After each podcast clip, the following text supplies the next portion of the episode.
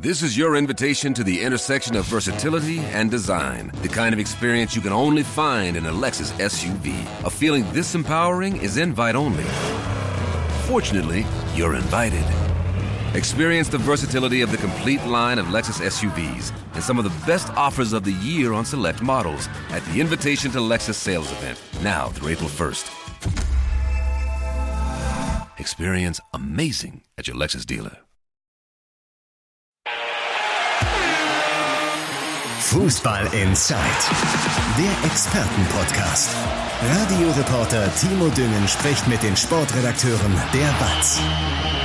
Ja, hallo und herzlich willkommen zu Fußball Inside. Das Ganze wie gewohnt am Donnerstag und man merkt schon so ein bisschen, es kribbelt im Ruhrgebiet. Es liegt was in der Luft, denn am Samstag Gut, äh, vielleicht auch dem einen oder anderen schon auf der Haut, da werden wir dann gleich zu kommen. Diejenigen, äh, die es äh, nicht sehen können, weil sie nur den Podcast hören, einer unserer Gäste, Sportchef und BVB-Experte Sebastian Wessling, hat offenbar ein Kribbeln am Arm. Ich meinte eher so ein Kribbeln im Körper, weil das Derby bevorsteht. Am Samstag Schalke gegen Dortmund und da werden wir natürlich dann heute drüber sprechen. Zum einen mit dem besagten Sportchef und BVB-Experten Sebastian Wessling. Hallo Sebastian, schön, dass du da bist. Hallo Timo, auch ich freue mich außerordentlich, dich zu sehen. Das ist sehr schön. Und äh, wenn wir über Schalke sprechen, ist natürlich Andi Ernst am Start. Glück auf. Glück auf, wunderbar. Ich stelle mich auch noch kurz vor, ich bin Timo Düngen, bin Morgenmoderator bei Radio M. Schalippe und als Fußballkommentator am Start bei den Spielen des MSV Duisburg und des FC Schalke 04. Dementsprechend freue ich mich natürlich auch schon richtig aufs Derby ich habe es gerade schon angesprochen, wir sind wieder in doppelter Ausführung am Start. Einmal als Video, als Podcast und einmal als normaler Podcast zum Hören. Schaut ihr das Video, wollt uns lieber nur hören, dann geht einfach auf Apple Podcasts oder Spotify, da könnt ihr uns dann auch abonnieren. Ihr äh, verpasst dann nie irgendeine Folge. Oder ihr hört den Podcast, wollt aber lieber gucken, wie Sebastian sich kratzt, dann könnt ihr einfach in die Show Notes schauen. Und da findet ihr den passenden Videolink. Ja, das Derby. Was ist das eigentlich für ein Szenario? Schaut ihr das Video, wollt uns aber lieber nur hören. Ja, also, ich sag mal so, du spielst da durchaus rein, wenn du hier dich kratzenderweise so. hinfläzt, dann ist das vielleicht für den einen oder anderen nicht ganz so Denen, schön. die jetzt nur hören, vermittelt das ein vollkommen falsches Bild, was hier passiert. Lasst so. uns direkt mal gucken auf, aufs Derby. Äh, ich meine, das ist ein besonderes Spiel. Müssen wir nicht äh, lange drüber reden, wird jeder zustimmen. Was ist so für dich du hast ja einige Derbys mitgemacht, so dass das Derby, was bei dir hängen geblieben ist. Oh, ich glaube, das Derby, was bei mir am meisten nachhalt, das liegt vielleicht aber auch daran, dass es nicht ganz so ewig lange her ist wie andere, ist natürlich dieses äh, 4 zu 4 in Dortmund äh, in der Saison unter Peter Bosch, wo ziemlich vieles schief ging beim BVB und der BVB eigentlich schon im freien Fall war, dann sich gegen Schalke eine Halbzeit lang in einen kompletten Rausch spielte, 4 zu 0 führte, auch noch zur 60. Minute. Ja und dieses Ding dann tatsächlich noch 4 zu 4 ausging, weil dieser BVB nach dem ersten Gegentor vollkommen auseinanderfiel, in der Nachspielzeit noch den Ausgleich kassierte und äh, damals hat ja auch Roman Weidenfeller gesagt, ähm, ja, wenn das Spiel noch ein bisschen länger gedauert hätte, hätten wir mit Sicherheit verloren und das stimmt. Also das war ein ganz, ganz, ganz verrücktes Spiel, bleibt am meisten hängen. Gibt aber noch andere gute, jetzt Lehmann hat ja mal ein Tor gemacht im Derby und ja. ein paar andere Geschichten, aber das ist so das, was bei mir aus diesen Gründen am meisten nachhalt, auch weil es eben noch recht nah dran ist. November 2017 war dieses 4 zu 4 und das angesprochene Lehmann-Tor im Dezember 97, weiß ich noch, habe ich damals, habe ich damals im Fernsehen geguckt. Damals gab es noch das Premiere-Topspiel am Freitagabend. Und wir haben immer bei einem Mannschaftskameraden dann äh, bei Müller Milch und Chips dieses Topspiel geguckt. Und dabei, Müll, Müller Milch. Ich, ich war noch äh, so jung damals, du, Andi. Da kannst du natürlich nicht mitreden. Hast du einen privaten Ausrüstervertrag oder seit wann nennen wir Namen? Von mit Aktiv, so früher. Andi, was, was ist dir so hängen geblieben? Ja, mir ist gerade hängen geblieben, dass ich bei dem 4 zu 4 nicht im Stadion war, sondern äh, mit meiner damals einzigen Tochter über Teneriffa spaziert bin. Das weiß ich nämlich noch. Und ich habe auf mein Handy geguckt und sah 4-0, okay, Handy weggesteckt und irgendwann habe ich Handy wieder rausgeholt. Eine Stunde später stand es 4-3. Und dann hatte ich mal kurz keine Zeit. Deswegen äh, live im Stadion ähm, habe ich auch schon einige gesehen. Ich überlege gerade. Da muss ich ehrlicherweise sagen, das, was an, das, was ich wirklich zuallererst denke, ist äh, das 0 zu 0, das Manuel Neuer im Alleingang geholt hat.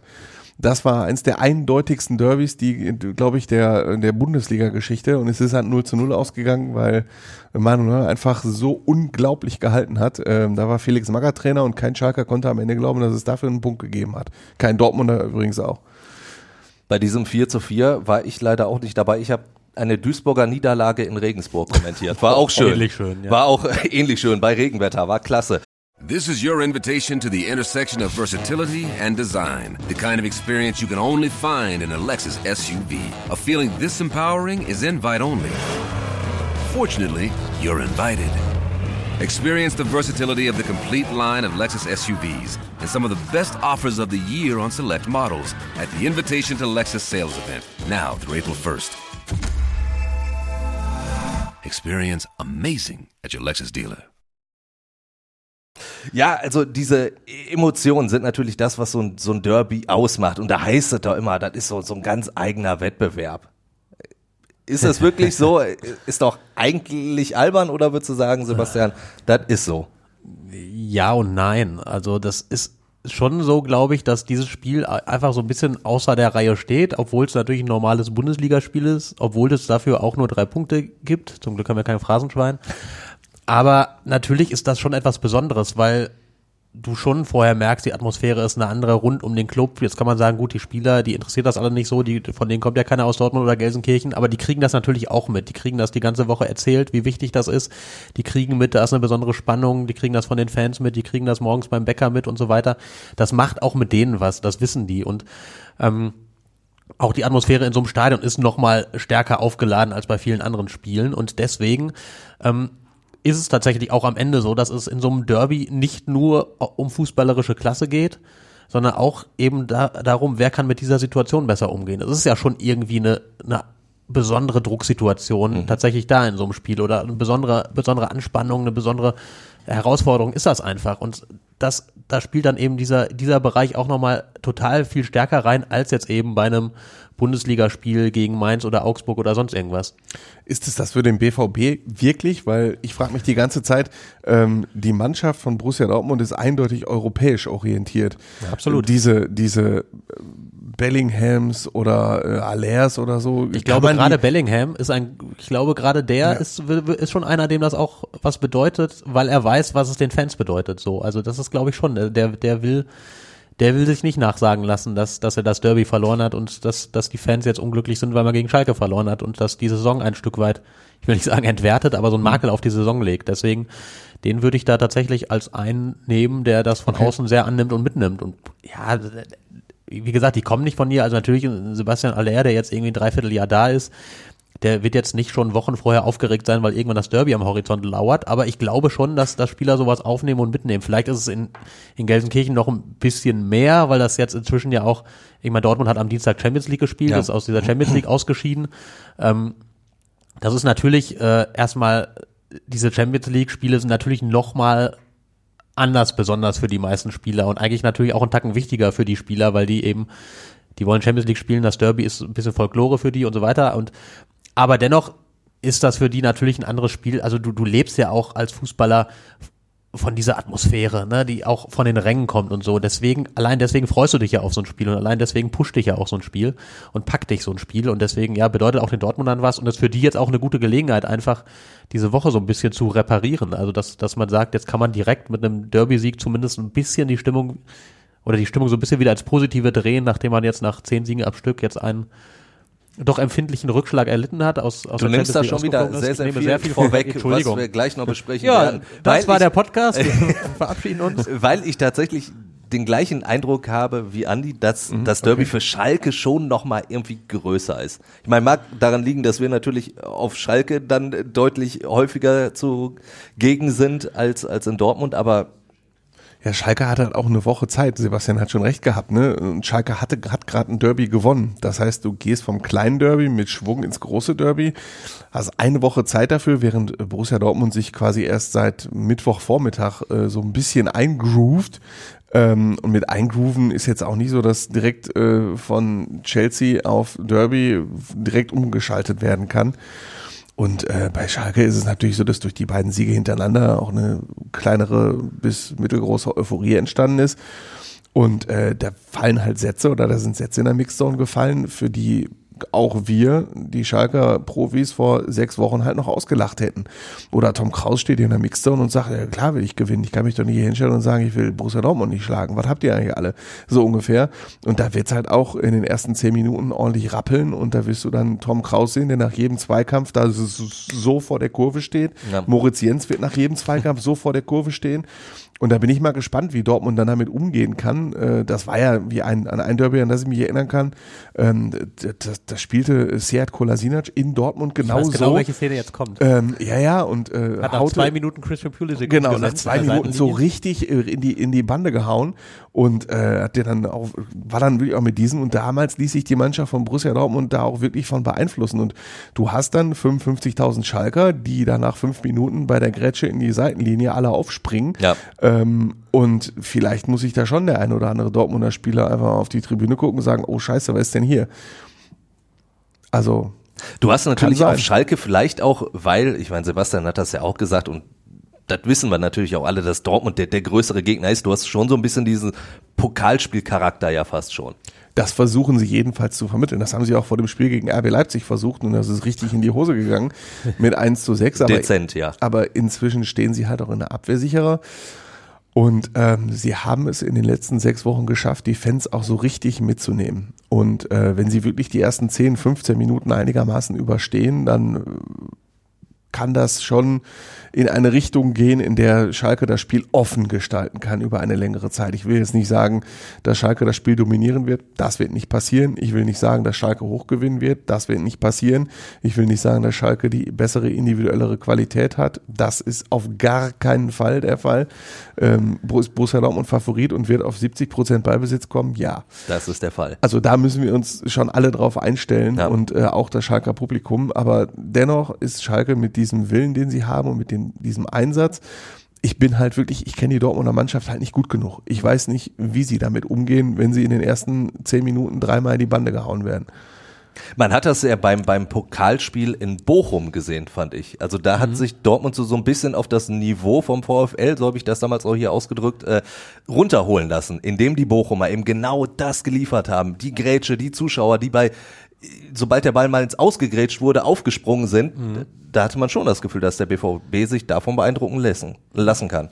Ja, wobei man sagen muss, das ist ja in den letzten Wochen auch ein bisschen das Dortmunder Spiel. Natürlich auf einem anderen Niveau, aber die, diese aktuelle Dortmunder Mannschaft, die kommt ja nicht übers Zaubern, sondern die, die arbeitet ja Fußball tatsächlich auch. Und die, ähm, das, das ist ganz spannend. Dass, dass Dortmund schafft es im Moment, Spiele immer eng zu gestalten, auch gegen große Mannschaften wie gegen Chelsea in der Champions League, aber auch gegen kleine Mannschaften wie Bochum oder, oder wie Hoffenheim dann zuletzt. Also die Spiele sind dann immer eng und weil das Arbeiten dieser Mannschaft tatsächlich im Moment leichter fällt als das Zaubern. Ähm, so kann man es vielleicht sagen. Und weil die auch tatsächlich, ähm, ja, und dann kommt sowas raus wie, wie, wie gegen Bochum, weil, weil dieser Gegner natürlich vor allem über, über, über das Fußballarbeiten kommt.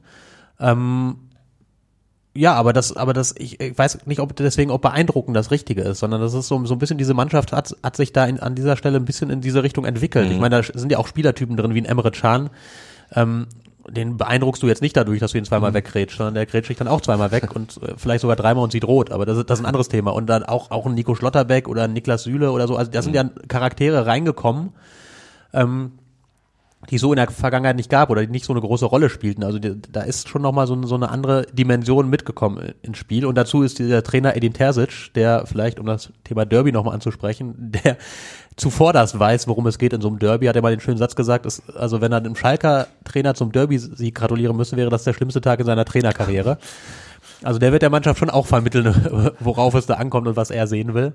Ähm, ja, aber natürlich äh, ist, sind, die, sind die Dimensionen andere. Also Schalke kommt natürlich sehr viel aktuell über, über sicher stehen und, und Zweikämpfe gewinnen und zweite ja. Bälle einsammeln und kämpfen. Dortmund hat natürlich spielerisch noch ein paar andere Möglichkeiten. Ähm, spielt die aber in den letzten Wochen jetzt auch nicht immer so herausragend aus.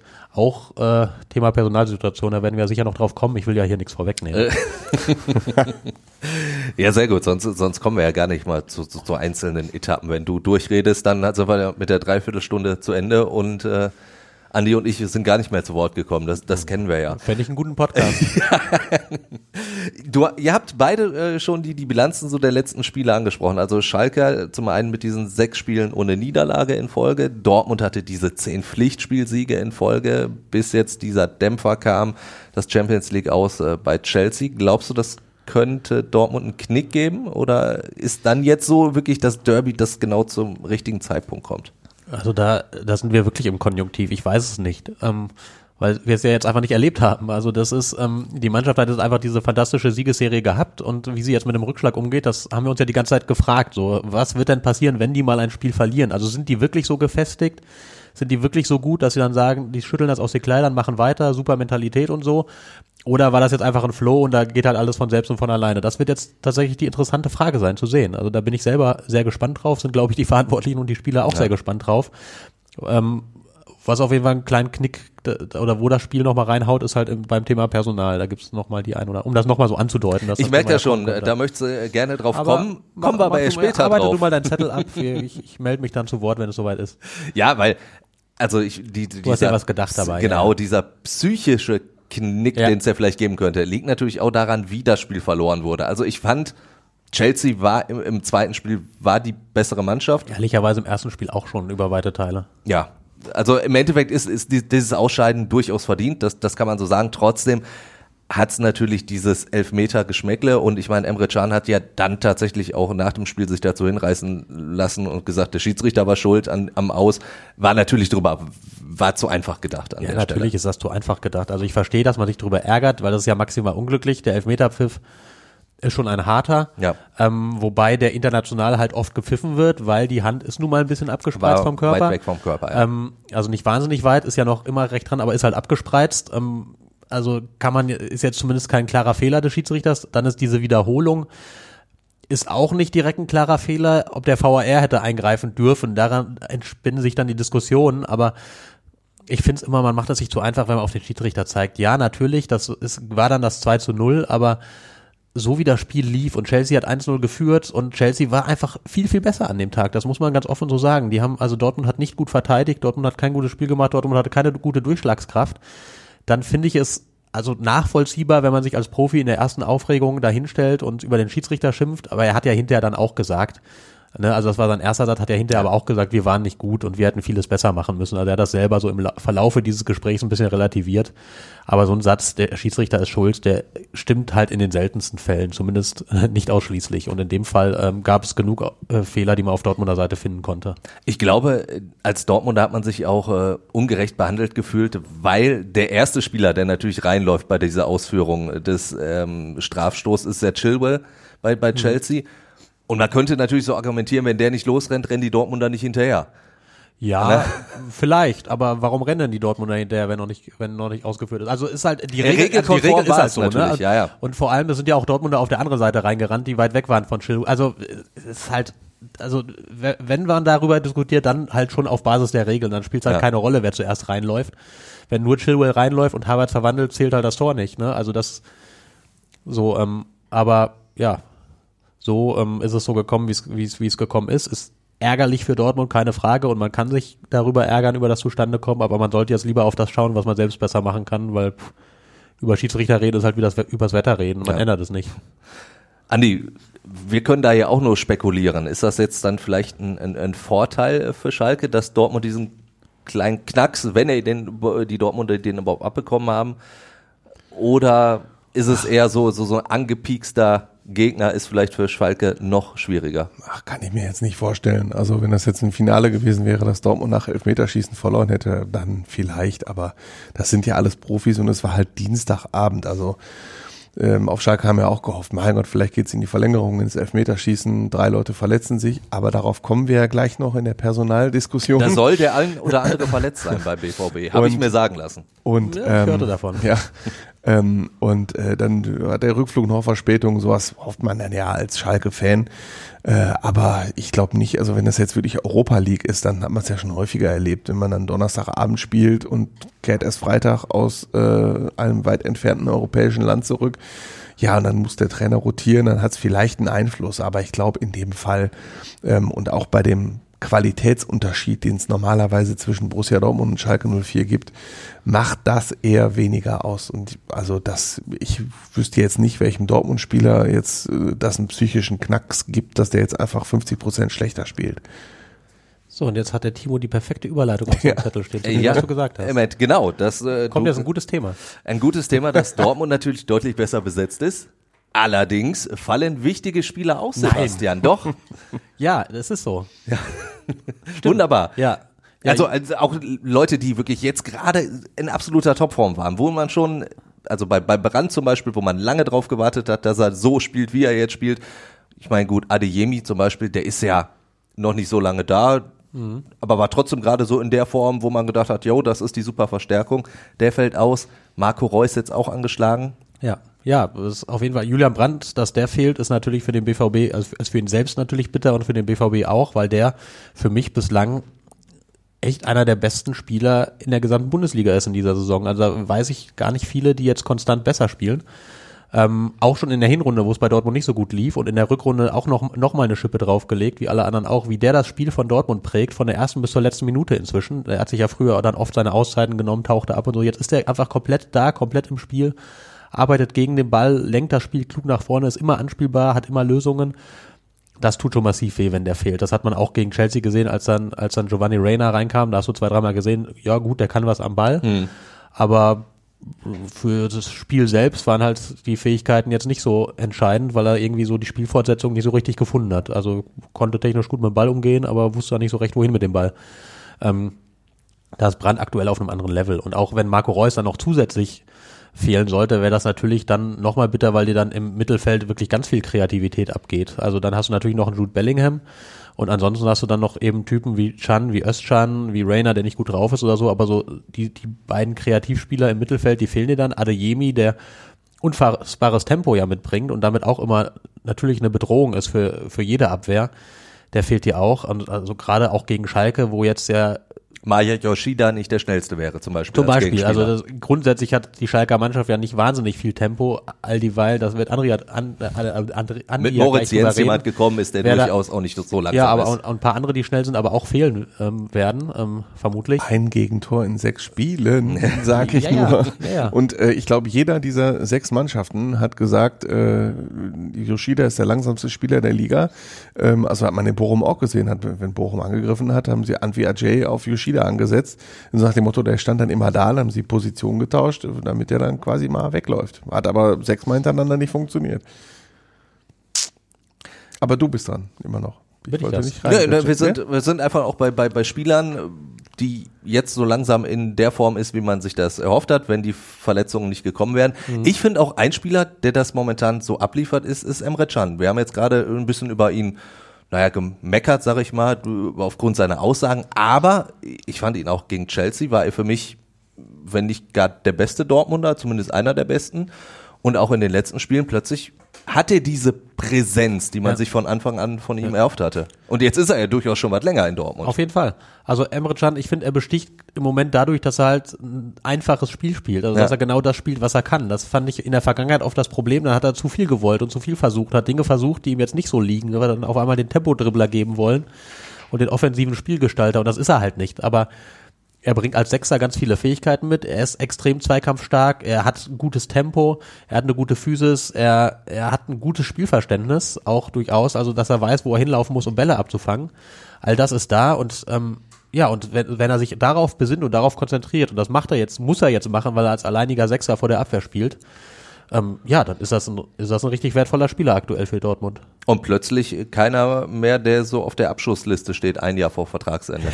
nee, tatsächlich. äh, muss man mal abwarten, wie, also, was heißt abwarten? Das, ist, äh, so, so lang läuft dieser Vertrag nicht, aber sind natürlich jetzt alle gespannt, wie sich das jetzt weiterentwickelt, ob er diese Form längerfristig hält.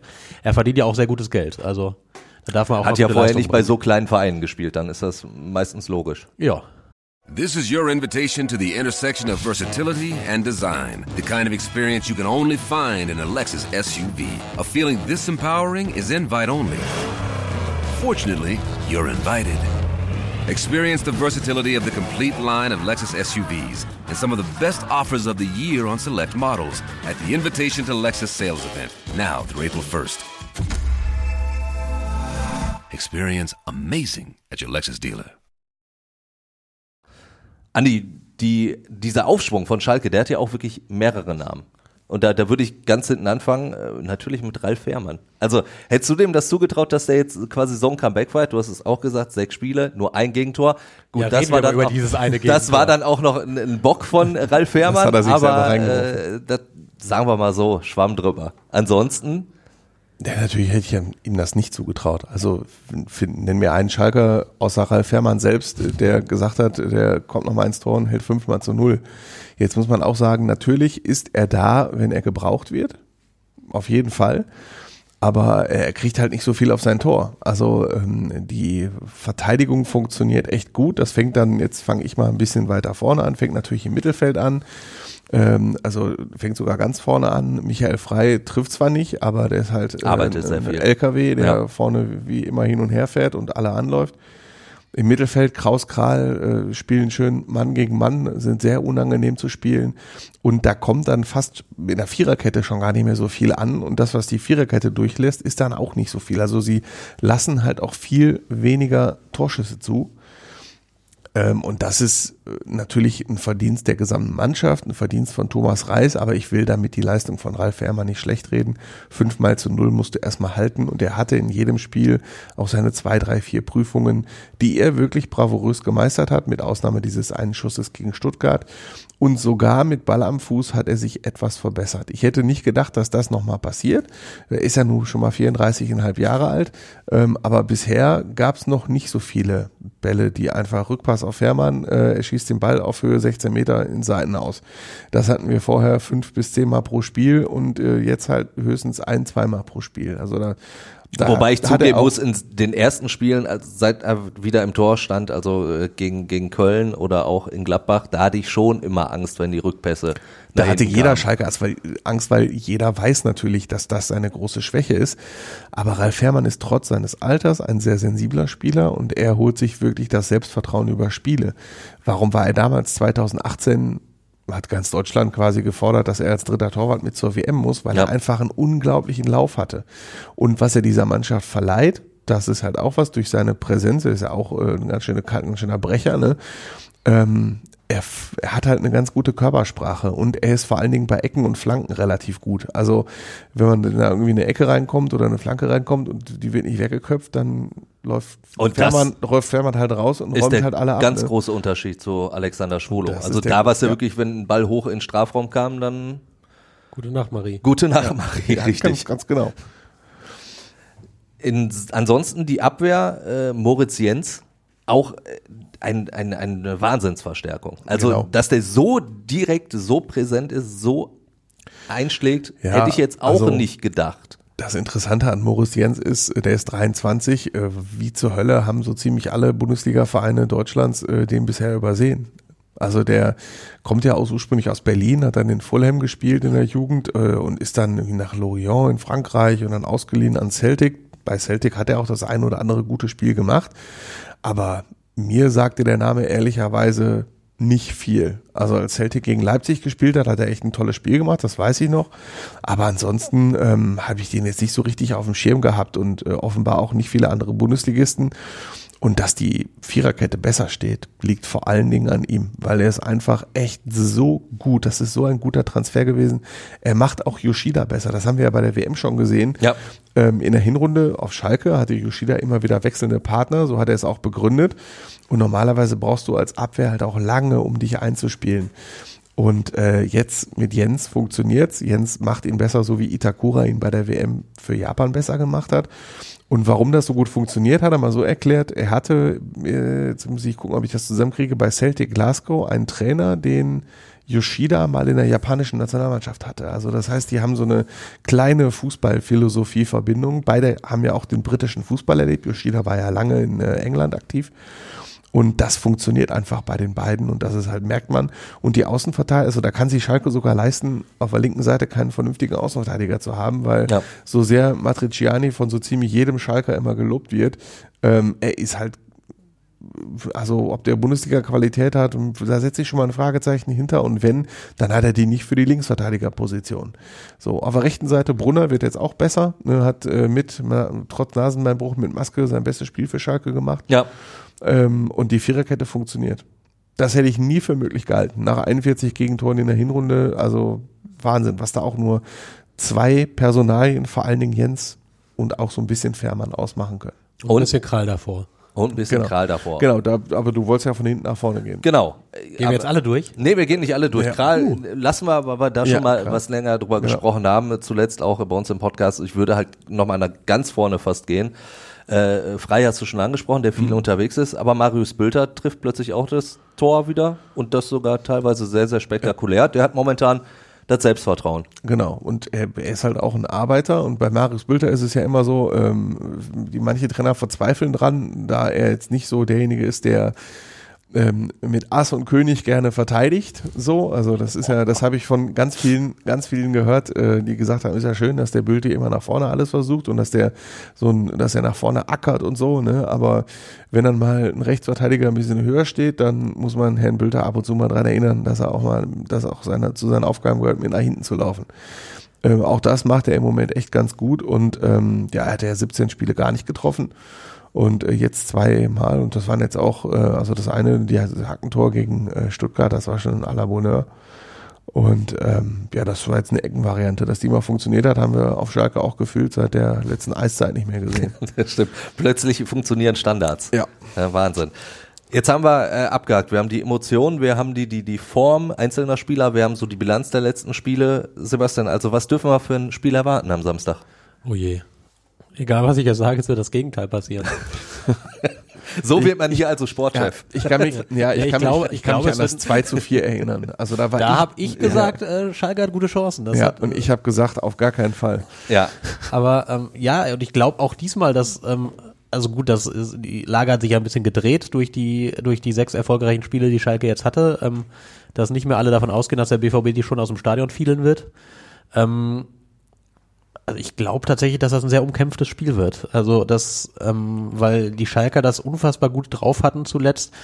Ähm, und ich meine das überhaupt nicht despektierlich, sondern das Spiel auf ein Niveau runterzuziehen, das ihnen liegt und ihren Stärken entgegenkommt und den, dem Gegner seine Stärken zu nehmen.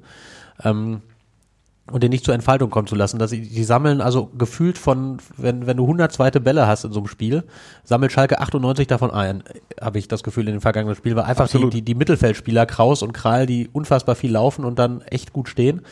Ähm, und von daher bin ich sehr, sehr gespannt auf dieses Spiel. Also das, es kann natürlich, also ist auch jederzeit möglich, dass der BVB dank seiner individuellen Klasse ein frühes Tor macht und dass das Spiel ganz, ganz eindeutig wird. Aber ich rechne eher damit, auch aufgrund der Tatsache, wie die letzten BVB-Spiele gelaufen sind, dass das eine enge Kiste wird. Ja, es ist halt interessant, dass der BVB hat eben die Klasse, um Kral und Kraus auch mal auszuspielen. Das Ja. haben die sechs Gegner, die jetzt gegen Schalke nicht gewinnen konnten, die hatten das halt nicht. Ne? Also Kraus und Kral haben es wirklich gut gemacht und äh, wenn man an denen vorbei ist, dann hat man schon mal eher Chancen zu klaren, äh, hat man eher die Möglichkeit zu klaren Torchancen zu kommen. Das wird auch interessant sein zu beobachten, wie sie das umgehen oder ob es auch, ob es Dortmund gegen Schalke gelingt. Wobei ich zum Beispiel aber äh, den Gladbachern das schon zugetraut hätte, dass sie solche Spieler in den Reihen Ja gut, aber die Gladbacher, eher Wolfsburg. Ja, genau. Aber die Gladbacher sind äh, ja sowieso sehr schwierig zu bewerten Ja. in dieser Saison. Ich drehe das Ganze mal um. Wie müsste Dortmund das Spiel denn angehen, um zu gewinnen, Sebastian? Eieieiei. Ja, Sebastian Terzic jetzt gerade. ja, äh, dürfen sich halt möglichst wenig auf dieses Kampfspiel tatsächlich einlassen, sondern müssen zusehen, dass sie, dass sie ihr Ballbesitzspiel aufgezogen bekommen, dass sie, dass sie kein wildes Spiel zulassen, sondern einfach wirklich Ballbesitzphasen haben, das Spiel beruhigen und sich dann, dann in Ruhe und auch wirklich mit viel Geduld, das ist ein Wort, das man in Dortmund seit Lucien Favre nicht gerne hört, aber wirklich auch einfach mit viel Geduld nach vorne spielen und, und äh, dieses, diese erste Pressingreihe der Schalker umspielen, da, da gibt es ja Mittel und Wege, da, und da, da werden sich Lücken auftun und die müssen sie halt, die müssen sie halt ansteuern, müssen die Räume gut besetzt und wie gesagt, das Wichtigste ist einfach ruhig spielen, nicht dieses, dieses wilde Geflippere zulassen, sondern den eigenen Ballbesitzstil durchziehen und dann, dann kann man auch Lücken in so einer Hintermannschaft finden. Andi, umgedrehte Frage natürlich. Wie sollte Schalke das Spiel angehen? Also das Lieblingswort von Thomas Reis ist äh, Stabilität. Und Statik. Er sagt immer Stabilität, Stabilität, Stabilität, Stabilität. Deswegen wird sich an der Schalker Strategie nichts ändern. Egal, ob die jetzt gegen äh, Rot-Weiß Essen spielen oder ob die gegen Borussia Dortmund spielen, die spielen in ihrem festen System, weil es funktioniert und ähm, da bin ich dann ganz bei Sebastian. Da müssen wir mal gucken, ob es gegen Dortmund auch funktioniert oder ob sie sich direkt am Anfang mal einen einfangen, weil sie überrascht sind, oh, ein Gegner mit hoher individueller Qualität, der kommt einfach gegen das System besser klar. Wenn wir uns die Tabelle angucken, Schalke jetzt plötzlich wieder mittendrin im, im Abstiegskampf, sogar äh, ein Punkt hinter Platz äh, 14 müsste es sein, ne? Mhm. Tatsächlich. Dortmund punktgleich mit den Bayern ganz oben. Wer hat den größeren Druck, die Punkte holen zu müssen? Ähm, ich glaube schon, dass der BVB den etwas größeren Druck hat, weil das eben ein Spiel ist, ähm, wo du davon ausgehst, dass Dortmund das gewinnen muss, und, um oben dran zu bleiben. Schalke muss nicht, muss, ist jetzt in der glücklichen Lage durch die, durch die vergangenen beiden Spiele, dass sie nicht mehr jedes Spiel gewinnen müssen, um, um im Tabellenkeller mitzuhalten. Deswegen glaube ich, also Dortmund ist ganz klar, die müssen eigentlich jedes Spiel gewinnen, um mit den Bayern Schritt zu halten. Ähm, daher sehe ich da den etwas größeren Druck, wobei der Druck natürlich auf Schalke der etwas existenziellere ist, weil du im Tabellenkeller stehst und bei Dortmund geht es nur darum, ob du halt Meister wirst oder als Zweiter in die Champions League einziehst, was ein deutlich schönerer und angenehmerer Druck ist, glaube ich. Aber ja, ich, ich sehe aber auch das so, ähm, weil eben Schalke die beiden Pflichtsiege geholt hat Genau. gegen Stuttgart. Also es hieß ja immer, genau, es hieß ja immer, ähm, bei den Schalkern, der Stuttgart ist ein Pflichtsieg, Bochum ist ein Pflichtsieg und danach musst du mal in Augsburg einen raushauen und zu Hause und in Hoffenheim, In zu Hause Hoffenheim, Hertha. genau. Ja. Von den dreien solltest du auch zwei gewinnen und dazwischen hast du Heimspiele gegen Borussia Dortmund und Bayer Leverkusen. Und da hast du halt als Schalke 04, wenn die beiden Pflichtsiege, die sind ja gekommen, da hast du dann nicht die Pflicht, da unbedingt was zu holen, weil äh, keiner, also das ist ja immer schwierig. Es gibt diese emotionale Ebene, ne? da ja, kommt Borussia Dortmund, dann müssen wir gewinnen, alles andere als ein Sieg zählt nicht. Und dann hat ja jeder Schalke-Fan auch noch so ein bisschen die sachliche Ebene in sich. Und da weiß man auch, jeder Punkt, den du gegen den BVB holst, ähm, Ist ein ist natürlich Punkt. ein Bonuspunkt und wovon viele Schalker natürlich träumen, ist Borussia Dortmund äh, im Titelkampf so einen richtig entscheidenden Dämpfer zu versetzen. Das würde dem einem Derby-Sieg dann natürlich noch, das wäre dann die, wie heißt es so schön, die Kirsche auf der Sahne. So. Ja. Ja, was halt nicht passieren darf aus Schalker Sicht ist, dass du dich komplett abschießen lässt. Ne? Also kannst So ein sagen, Leipzig-Spiel kannst- noch mal Kannst so eine, ja. so eine so eine Niederlage ist natürlich zu verkraften in so einem Spiel, weil du ohne, weil du natürlich als Außenseiter reingehst, aber du solltest dich nicht irgendwie 4-0, 5-0 auseinanderfielen lassen, weil das macht es dann immer schwer für die kommenden Spiele. Genau. Das hat man Und- auch erlebt, wenn man gegen Bayern mal eine Packung bekommen hat, wo du gesagt hast, ja, gegen Bayern kann man verlieren, aber Und das geht dann auch auf die Tordifferenz. Also Schalke hatte Auch das. ganz, ganz lange die mit Abstand schlechteste Tordifferenz. Äh, jetzt haben sie Bochum vielleicht sogar schon eingeholt.